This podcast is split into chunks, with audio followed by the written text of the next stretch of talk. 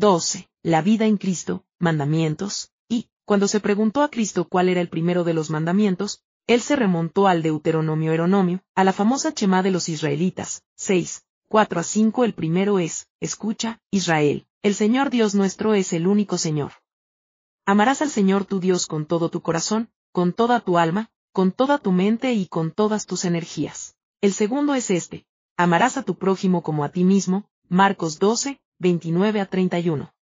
No siempre los israelitas tuvieron clara esta jerarquía, y de allí la pregunta. En esas palabras de Jesús se contiene todo lo que tenemos que hacer en este mundo. Todo lo demás son las circunstancias, las formas, las consecuencias de esos dos amores, que constituyen el único quehacer del hombre sobre la tierra. Uno, ¿qué es amar a Dios? El primer paso y la condición previa de nuestro amor a Dios consiste en dejarse amar por Él, con la gratitud del que se sabe pecador, necesitado y gratuitamente amado por Él. Solo entonces puede brotar de nuestro corazón la respuesta de amor que le debemos. Así nos lo hace saber San Juan, en esto está el amor, no en que nosotros hayamos amado a Dios, sino en que Él nos amó a nosotros y nos envió a su Hijo, 1.4, 10.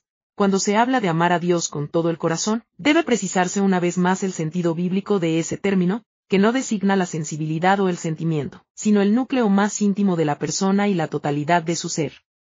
Necesitan esta explicación esos buenos creyentes que afirman no sentir ese amor, o creer que aman a sus seres queridos de la tierra más que a Dios mismo pues a ellos se los quiere con el corazón en el sentido habitual del término, que designa los estratos más sensitivos y emotivos del alma, pero a Dios se lo ama con la libre voluntad y la inteligencia, con lo más alto del espíritu. La sensibilidad y las emociones pueden participar o no de ese amor, o hacerlo en distintos grados, lo que es accidental y variable. Podrían confundir a los fieles incluso algunos santos, esos que expresan su amor a Dios con gran efusión de afectos sensibles. Para evitar equívocos, se dice que debemos amar a Dios con amor efectivo, no necesariamente afectivo. Necesita la misma aclaración el amor a Dios sobre todas las cosas.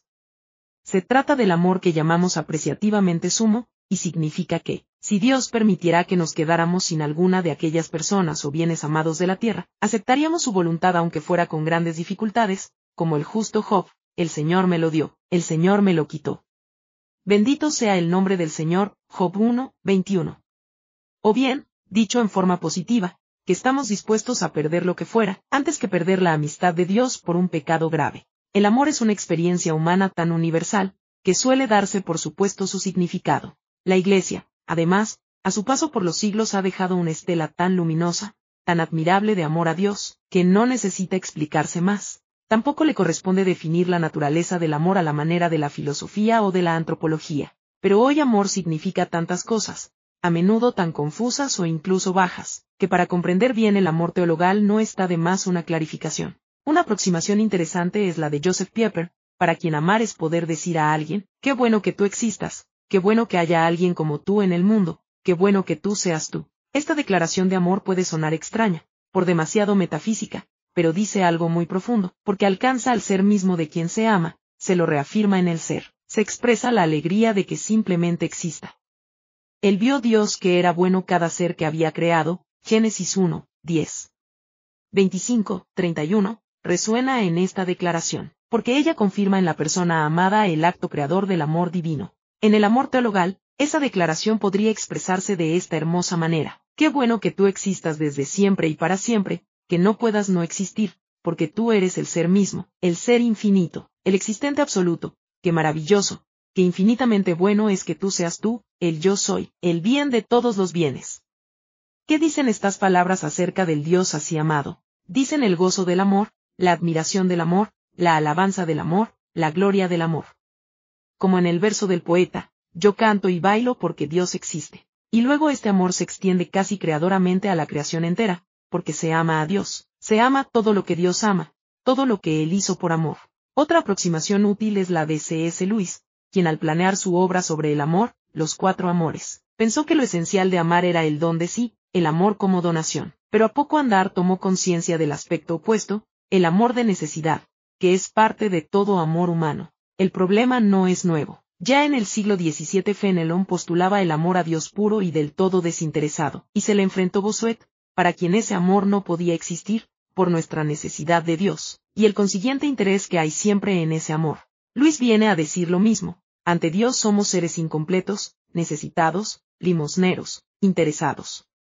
¿Acaso podemos decirle, yo no soy un mendigo? Es Dios quien carece de necesidad al amarnos a nosotros. Nosotros, al amarlo a Él, nos damos pero lo necesitamos absolutamente. Nuestro amor es por fuerza interesado. Nuestro peligro consiste, no en el interés de ir por Dios mismo, sino, sobre todo en nuestra oración de petición, en el interés por obtener a través de él bienes que no son él, usándolo como un instrumento. Carl Adam recuerda cómo se desfiguraba así la idea de Dios en los tiempos antes de Cristo. El hombre ofrece a Dios esfuerzos morales para que Dios le devuelva la mano con bienes de la tierra, cosechas, prosperidad.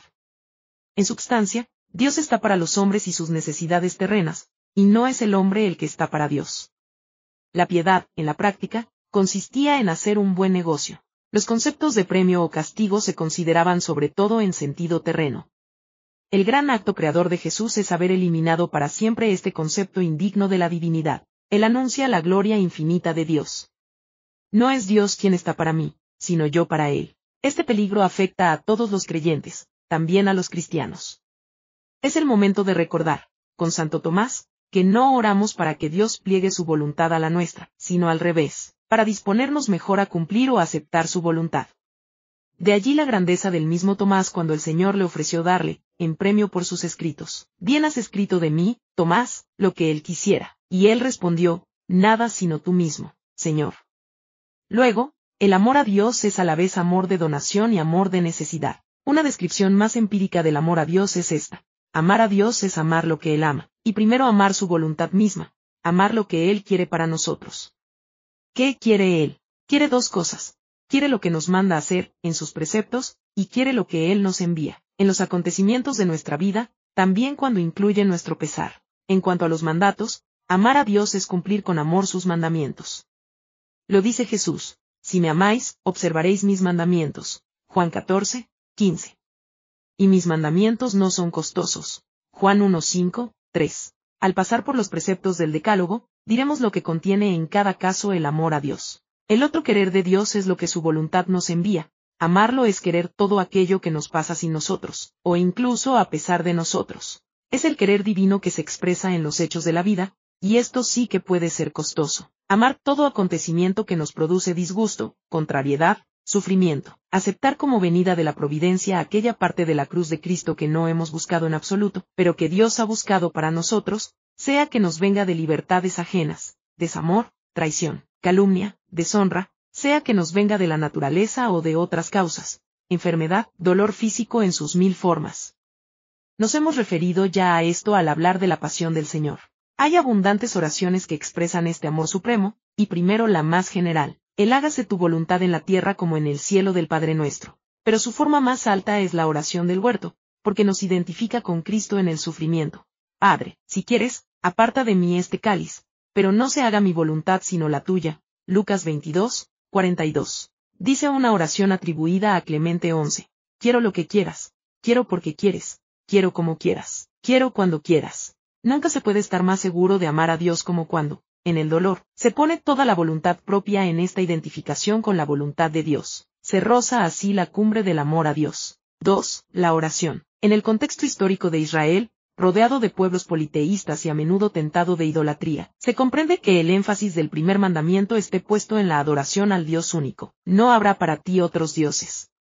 No te harás escultura ni imagen alguna, no te postrarás ante ellas ni les darás culto. Éxodo 20, 2 a 5. El mismo Jesús, tentado por Satanás, replica, escrito está, al Señor tu Dios adorarás, y solo a Él le rendirás culto. Mateo 4, 10. Adorar es someterse, rendirse, inclinarse con profunda reverencia ante la infinita majestad y el señorío universal de Dios. Junto con la adoración, la oración es una forma excelente del amor a Dios, que ocupa un lugar indispensable en la vida cristiana. En sus mil modalidades posibles, orar es dirigirse al Señor, conversarle, hablarle, y ojalá oírle, con confianza de hijos. Tenemos la recomendación de Jesús. Conviene orar siempre y no desfallecer, Lucas 18, 1. Consejo que resuena así en San Pablo, Orad sin cesar, 1 Tesalonicenses 5, 17. Es Dios mismo quien busca este diálogo de amor con nosotros en toda circunstancia. El Dios vivo y verdadero llama incansablemente a cada persona al encuentro misterioso de la oración. Catecismo de la Iglesia Católica, 2567. Mira que estoy a la puerta y llamo. El que oye mi voz y abre la puerta, entraré a él y cenaré con él y él conmigo.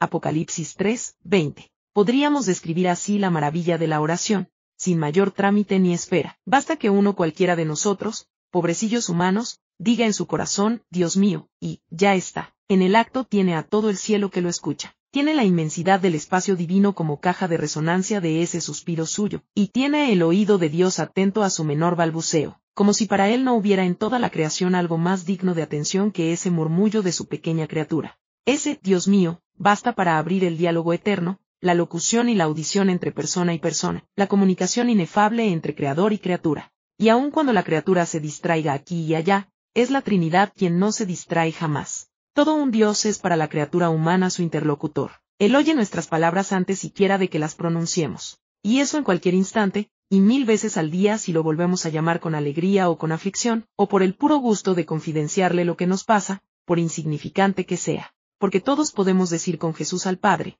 yo sé que siempre me oyes, Juan 11, 42. Los evangelios nos transmiten múltiples oraciones de Jesús, pero además dejan constancia de que él se retiraba muy de mañana, al amanecer, a un lugar solitario a orar. Marcos 1, 35, y otro tanto al atardecer, cuando parece que la naturaleza misma se recoge en silencio. Lucas 5, 16.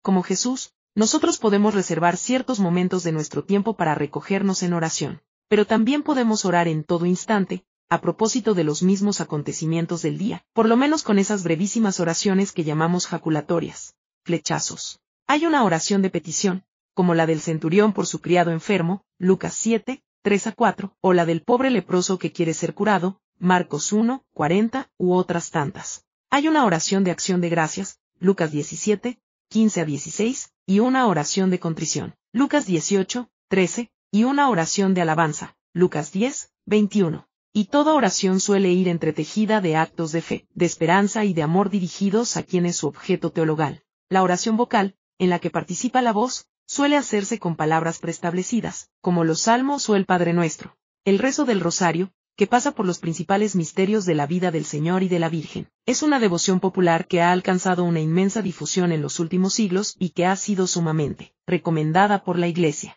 Si hay quienes encuentran tediosa la repetición de las mismas palabras, San Juan Pablo II dice de ella que es la expresión del amor que no se cansa de dirigirse a la persona amada, con palabras que son siempre nuevas, Carta Rosarium Virginis Mariae, 26. Históricamente, el rezo del rosario ha sido una gran arma de petición por las grandes necesidades de la Iglesia y de la humanidad, y hoy de modo especial por la paz del mundo y por la integridad de la familia. RVM 40 a 42. Existe también la meditación, que consiste en aplicar el pensamiento a esos misterios, a las verdades eternas, a algún pasaje de las Escrituras, a alguna virtud o aspecto de la vida cristiana que se quiera profundizar, y en fin, a cualquier episodio de la vida que se quiera clarificar con la luz de la fe, o al gran libro de la creación y de la historia. La página del Hoy de Dios, Catecismo de la Iglesia Católica, 2705. Ese tipo de oración, que requiere algún tiempo, no se practica cuando se tiene tiempo, sino que se busca el tiempo de estar con el Señor, con la firme decisión de no dejarlo y de volver a tomarlo.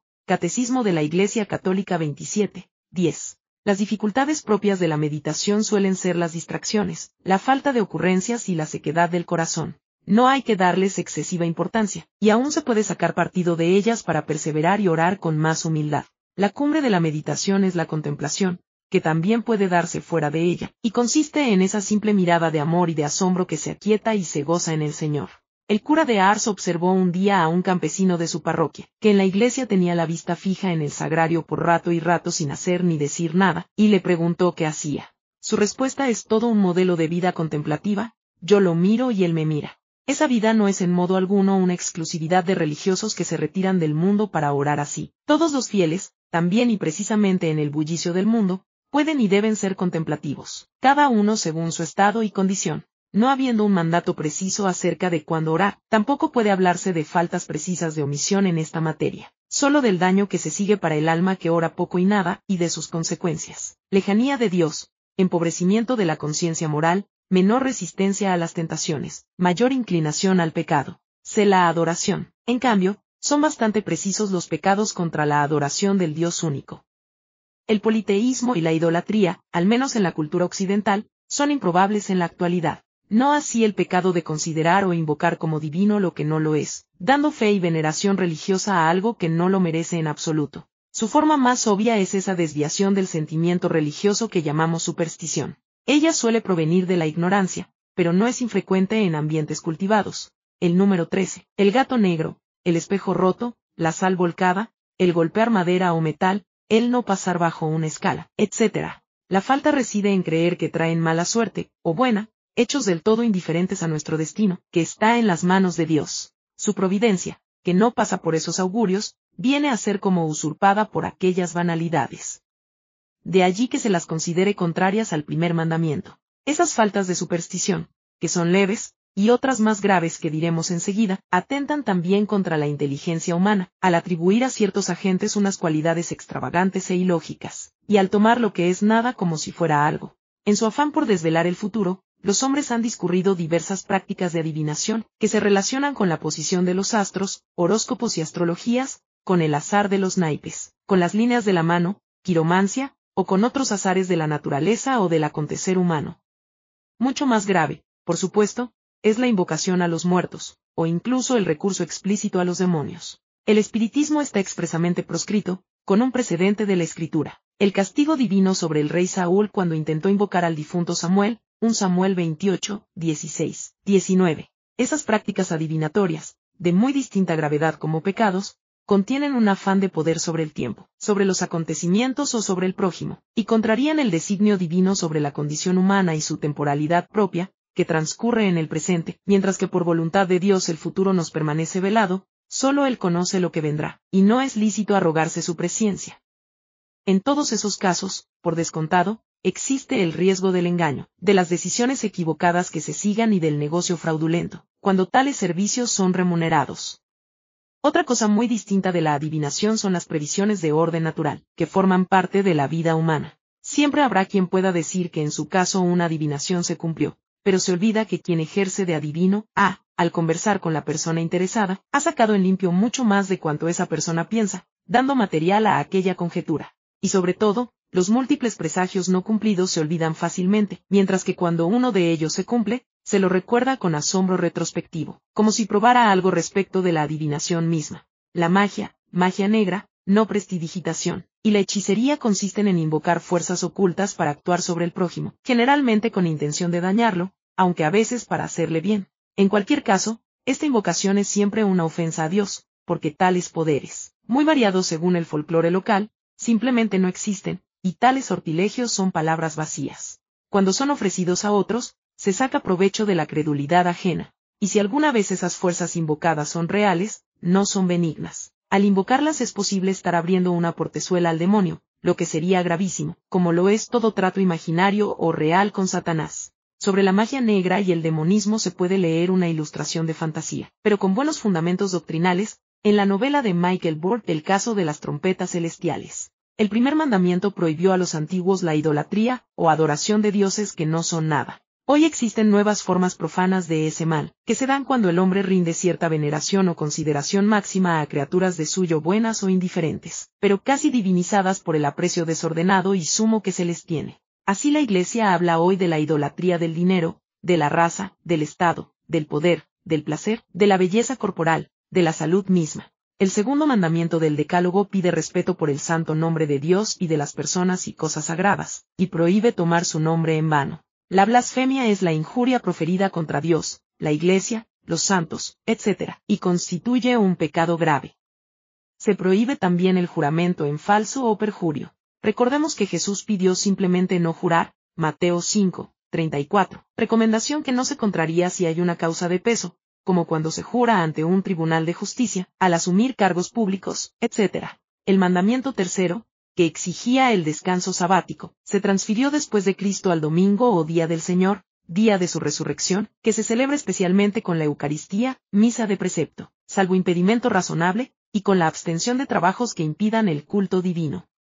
El domingo se santifica también con la dedicación a la familia, con la oración y los servicios de la caridad. El día domingo es el día de fiesta primordial, que se propone a los fieles, y se les inculca que sea un día de alegría y de abstención del trabajo, SC 8 la frecuente costumbre del fin de semana fuera de casa, y quizá lejos de toda iglesia, no justifica la omisión frecuente o habitual de la celebración religiosa. 4. El amor al prójimo. Jesús llama segundo mandamiento al amor al prójimo, y lo declara semejante al primero, el amor a Dios, agregando que de estos dos mandamientos pende toda la ley, Mateo 22, 39 a 40. San Juan expresa así su relación recíproca.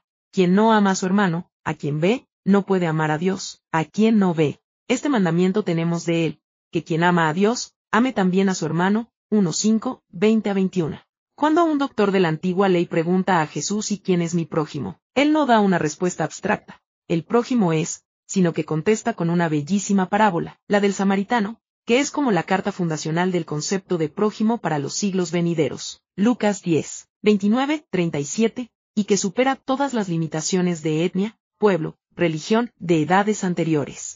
Cuenta Jesús de un hombre que fue asaltado y dejado malherido y medio muerto en el camino. Pasó por allí un sacerdote, luego un levita, ministros del templo, que se desentendieron de la víctima, se supone que por los motivos habituales y, por desgracia, bien actuales en nuestro mundo. Voy con prisa. Quien me manda meterme en complicaciones, ese hombre ya se muere. Pasó luego por allí un samaritano, un semipagano, que prodigó a la víctima toda clase de cuidados, lo subió a su cabalgadura, lo llevó a una posada, y pagó todos los gastos de su restablecimiento. ¿Por qué? Porque a ese moribundo desconocido, a ese bulto sangrante en el camino, lo miró como su prójimo, como su otro yo, como si él mismo estuviera en su pellejo, como si fuera él quien yacía abandonado allí, como querría ser tratado él si fuera la víctima. Dos cosas principales enseña esta parábola. Primero, que el prójimo es todo ser humano, aún el extraño, aún el enemigo. Había una vieja enemistad entre judíos y samaritanos. La humanidad no conoció hasta entonces tal amplitud universal del concepto. Y luego, que el amor al prójimo comienza por este movimiento de ingreso al corazón del otro, por este ponerse en su lugar, y no mirarlo desde fuera sino desde su interior, por esta identidad interior entre tú y yo. Eso significa quererlo como a sí mismo, porque todos estamos dentro de nuestro amado pellejo y nos amamos a nosotros mismos con un amor que no es egoísmo, sino naturaleza. Un amor como ese es el que debemos a todo ser humano, incluso al más distante o al más contrario. Hay otra expresión paralela, no menos universal, que dio Jesús a este mandamiento y que tiene la ventaja de una aplicación intuitiva a todo caso posible. Es esta. Todo lo que queráis que hagan los hombres con vosotros, hacedlo también vosotros con ellos. Mateo 7, 12. Tratad a los demás como deseáis que os traten ellos a vosotros. Lucas 6, 31. El equivalente negativo también es útil a la conciencia. No hagas a nadie lo que no quieres que otro haga contigo. Bien lo sabe Jesús, desde el pecado original estamos como incrustados en nuestro propio yo, mis gustos, mis bienes, mi tiempo, mi honra, en suma, mi yo, que tan fácilmente se encierra en sí, se en sí misma y se pone por encima de los demás. Pero la llamada de Dios es darnos, dar y darnos a nosotros mismos, entregarnos, buscar el maravilloso olvido de sí en bien de los demás. Según aquella sentencia de Jesús que no está en los Evangelios pero que nos conserva San Pablo, hay más felicidad en dar que en recibir, Hechos de los Apóstoles 20, 35. Si uno mide el bien del prójimo por el bien propio, sabrá uno muy bien qué debe hacer por ese prójimo que es su otro yo. Como es natural, yo quiero que me ayuden cuando lo necesito, luego yo querré ayudar a quien me necesita. Llevad los unos la carga de los otros, y así cumpliréis la ley de Cristo. Gálatas 6, 2. No quiero que nadie hable mal de mí a mis espaldas, luego no lo haré yo con nadie. Hermanos, no habléis mal unos de otros. Santiago 4, 11. Si he actuado mal, quiero que me perdonen, luego yo perdonaré, si perdonáis a los hombres sus faltas, también os perdonará vuestro Padre Celestial. Mateo 6, 14. Yo no quiero ser despreciado, luego no despreciaré a nadie. Quien desprecia a su prójimo es un pecador. Prop 14, 21. No quiero que nadie me llame estúpido, luego no llamaré a nadie así el que llame estúpido a su hermano, será reo ante el tribunal, Mateo 5, 20. Quiero que me hagan tal o cual favor, o que me presten algo, luego, pudiendo, lo haré yo, dale a quien te pida, y no vuelvas el rostro al que desee de ti algo prestado, Mateo 5, 42. Esta regla de la caridad es universal, basta pensar que espera a uno del prójimo, para saber cómo debe uno portarse con él. Es cosa de anticipar en sí mismo la conducta de amor debida a los otros. 5. El himno a la caridad. Completaremos las formas del amor al prójimo con la breve enumeración que hace de ella San Pablo en su famoso Himno a la Caridad. El amor es paciente, el amor es servicial, no es envidioso, no hace alarde, no obra con dureza, no busca su propio interés, no se irrita, no guarda cuenta del mal, no se alegra de la injusticia, se goza en la verdad, todo lo perdona, todo lo cree, todo lo espera, todo lo soporta. 1 Corintios 4 a 7. vamos a recorrer brevemente estas estupendas cualidades del amor. Quien ama es paciente con el prójimo, sabe dominar esos impulsos de agresividad que harían ingrata la convivencia. El prójimo puede tener ideas contrarias a las propias, o puede tener un carácter difícil, o bien chocar con los propios planes, pero uno no puede exigir a nadie que se haga a la medida de uno. Saber convivir es conversar sin polemizar, es aceptar al otro tal como es. El que ama es servicial, está atento a servir a los demás, como María en las bodas de Caná, Juan 2, 3 a 5. Cuando sus discípulos se disputan primacías y superioridades, Jesús les pide, el que quiera ser grande entre vosotros, sea vuestro servidor, y quien quiera ser primero sea vuestro esclavo, del mismo modo que el Hijo del Hombre no vino a ser servido sino a servir, Mateo 20, 26 a 28. Gran cosa es que, cuando alguien en torno necesite un favor, sepa que puede recurrir a uno, porque uno es de esas personas siempre dispuestas a echar una mano, y no se negará con fáciles excusas. Y gran cosa es adelantarse incluso a las necesidades de los cercanos, y tratar de resolverlas antes de que se lo pidan a uno. El amor no tiene envidia. Esta actitud comienza por no compararse con los demás, por no mirar a nadie como midiendo superioridades, como si la vida fuera una competencia, porque esa actitud competitiva lleva a sentir el bien del otro como algo que lo disminuye a uno, o peor, a sentir el mal ajeno como algo que levanta al propio yo. Pero el bien del otro es mi propio bien, su triunfo es mi triunfo, su mal es mi mal, su pena es mi pena. Esa actitud produce concordia en el trabajo y en la familia, y da a la propia alma una mayor serenidad. El amor no hace alarde, no se jacta, no se alaba, no es presuntuoso, no se envanece. ¿De qué, en última instancia? ¿Qué tienes que no hayas recibido? Y si lo recibiste, ¿por qué te glorías como si no lo hubieras recibido? 1 Corintios 4, 7. Es desagradable una persona que se da aires, así como es grata la persona modesta. El punto de partida de esta actitud es hablar de sí mismo lo menos posible, lo justo y necesario. El amor no obra con rudeza, no es áspero, no es tosco ni rudo. Los modales de la caridad son afables y respetuosos, incluso finos sin rebuscamiento. A medida que la vulgaridad de las formas y la grosería del lenguaje avanzan en el mundo, un cristiano debe esmerarse en esa modalidad del respeto por el prójimo que llamamos cortesía, urbanidad. Porque la caridad está también en las formas, que no son meras formas, su contenido es grande y bienhechor. El amor no busca su propio interés. El movimiento del amor se dirige al interés de los otros. Buscad cada cual no su propio interés, sino el interés de los demás, 2 FLP, 4. La caridad no utiliza nunca a nadie en beneficio propio, excluye toda manipulación de las personas, que deben ser tratadas como lo que son, como fines en sí, nunca como cosas. El amor no se irrita. Esta cualidad está ligada a la bienaventuranza de los mansos y también a la de los pacíficos. Mansa no es la persona débil y como domesticada por la vida, es la persona fuerte que ha sabido triunfar sobre esas pasiones que llamamos irascibles, cólera, enojo, rabia, Dar rienda suelta a ellas estropea toda convivencia, vencerlas es hacer amable la vida a los demás. Si os enojáis, no lleguéis a pecar, que no se ponga el sol sobre vuestra ira. Efesios 4, 26. Porque una cosa es sentir esa reacción involuntaria, y otra es consentirla y darle rienda suelta, o incluso dejar que dure cuando ya se la debía haber dominado. En un ambiente de afecto, sobre todo en la familia, pide San Pablo que esa reacción no dure hasta el anochecer, porque le pondrá fin la palabra amable, el gesto de paz que significa, aquí no ha pasado nada, estamos bien todos con todos. Ese ambiente se facilita mucho con la propiedad que sigue, el amor no guarda cuenta del mal. No hay que retener el mal recibido en forma de rencor. Una ofensa o un agravio padecido se olvida pronto, cuando se es capaz de perdonar. ¿Cuántas veces? Hasta siete veces. Pregunta Pedro al Señor, que responde, no te digo hasta siete veces, sino hasta setenta veces siete. Mateo 18, 21 a 22. Al rezar el Padre Nuestro, cuando pedimos a Dios perdón por nuestros pecados, decimos, como también nosotros perdonamos a los que nos ofenden, como dando por hecho que nosotros ya hemos perdonado. El amor no se alegra de la injusticia, es decir, de que alguien la padezca, sino que la compadece, y acompaña de corazón al que la padeció. Porque el amor se alegra solo del bien ajeno, nunca del mal. Esa alegría consiste en la capacidad de celebrar el bien de los demás, su triunfo, su talento, su virtud. La vida familiar y social está sumamente necesitada de esta aptitud para aplaudir y festejar todo lo bueno, de otros, como si fuera propio, y de dolerse de lo que a otros duele. Gozaos con los que se gozan, llorad con los que lloran, Romanos 12, 15. El amor todo lo perdona, todo lo disculpa, que es tanto como decir, el amor no juzga, no critica, no condena, no hace de los defectos de los demás ese juicio crítico, que comienza con el pensamiento, y tiende luego a expresarse en la maledicencia. Tenemos el mandamiento expreso del Señor, que relaciona nuestro juicio de otros con el propio juicio final. No juzguéis y no seréis juzgados, no condenéis y no seréis condenados. Lucas 6, 37.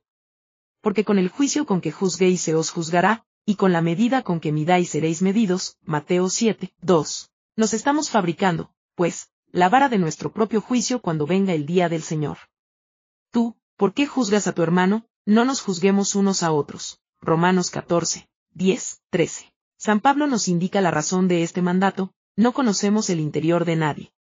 Dios juzgará los secretos de los hombres. Romanos 2, 16. El Señor iluminará lo oculto de las tinieblas, y pondrá de manifiesto las intenciones de los corazones. 1 Corintios 4, 5. Nosotros podemos juzgar la objetividad de los hechos y las conductas humanas en su exterioridad, pero el interior de los hombres nos resulta inaccesible en sus intenciones, condicionamientos y circunstancias. Ese mundo que solo Dios conoce. Soy yo quien escudriña los corazones y las entrañas, y daré a cada uno según sus obras. Apocalipsis 2, 23. Luego juzgar al prójimo, o suponerle intenciones, es como usurpar un atributo exclusivo de Dios. Cuando el juicio interior de crítica o reprobación se manifiesta en palabras que otros oyen, se configura ese pecado tan ingrato y peligroso que llamamos murmuración, maledicencia, difamación, hablar mal del prójimo ausente y de sus defectos. Es un pecado que por su materia puede ser leve, pero también falta grave contra la caridad, y aún contra la justicia, cuando deteriora en forma importante el buen nombre y la fama ajena, que son derechos universales. El apóstol Santiago es especialmente duro al referirse a este mal, no habléis mal unos de otros. ¿Quién eres tú para juzgar al prójimo? 4, 11 a 12. Y sobre la mala lengua, la lengua es un mundo de iniquidad, es un mal incontrolable, llena de veneno mortal. Con ella bendecimos al Señor, y con ella decimos mal de los hombres, que han sido hechos a imagen de Dios. Esto, hermanos míos, no debe ser así. 3, 6. 8, 10. Cuando se habla mal de una persona en un grupo, los fieles cristianos enfrentamos un hermoso desafío, defender a esa persona si es posible, y en todo caso decir algo bueno de ella, si eso no se puede, se calla uno, y en lo posible cambia de tema con naturalidad.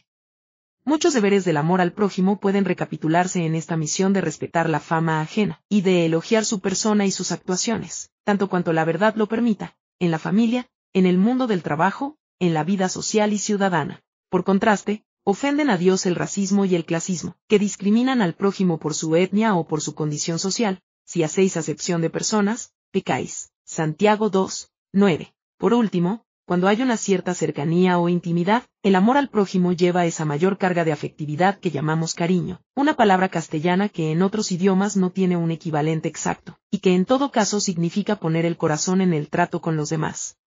Esa caridad que es cariño resulta sumamente deseable, para que la caridad sea cálida, amable, hondamente humana, a la vez que divina.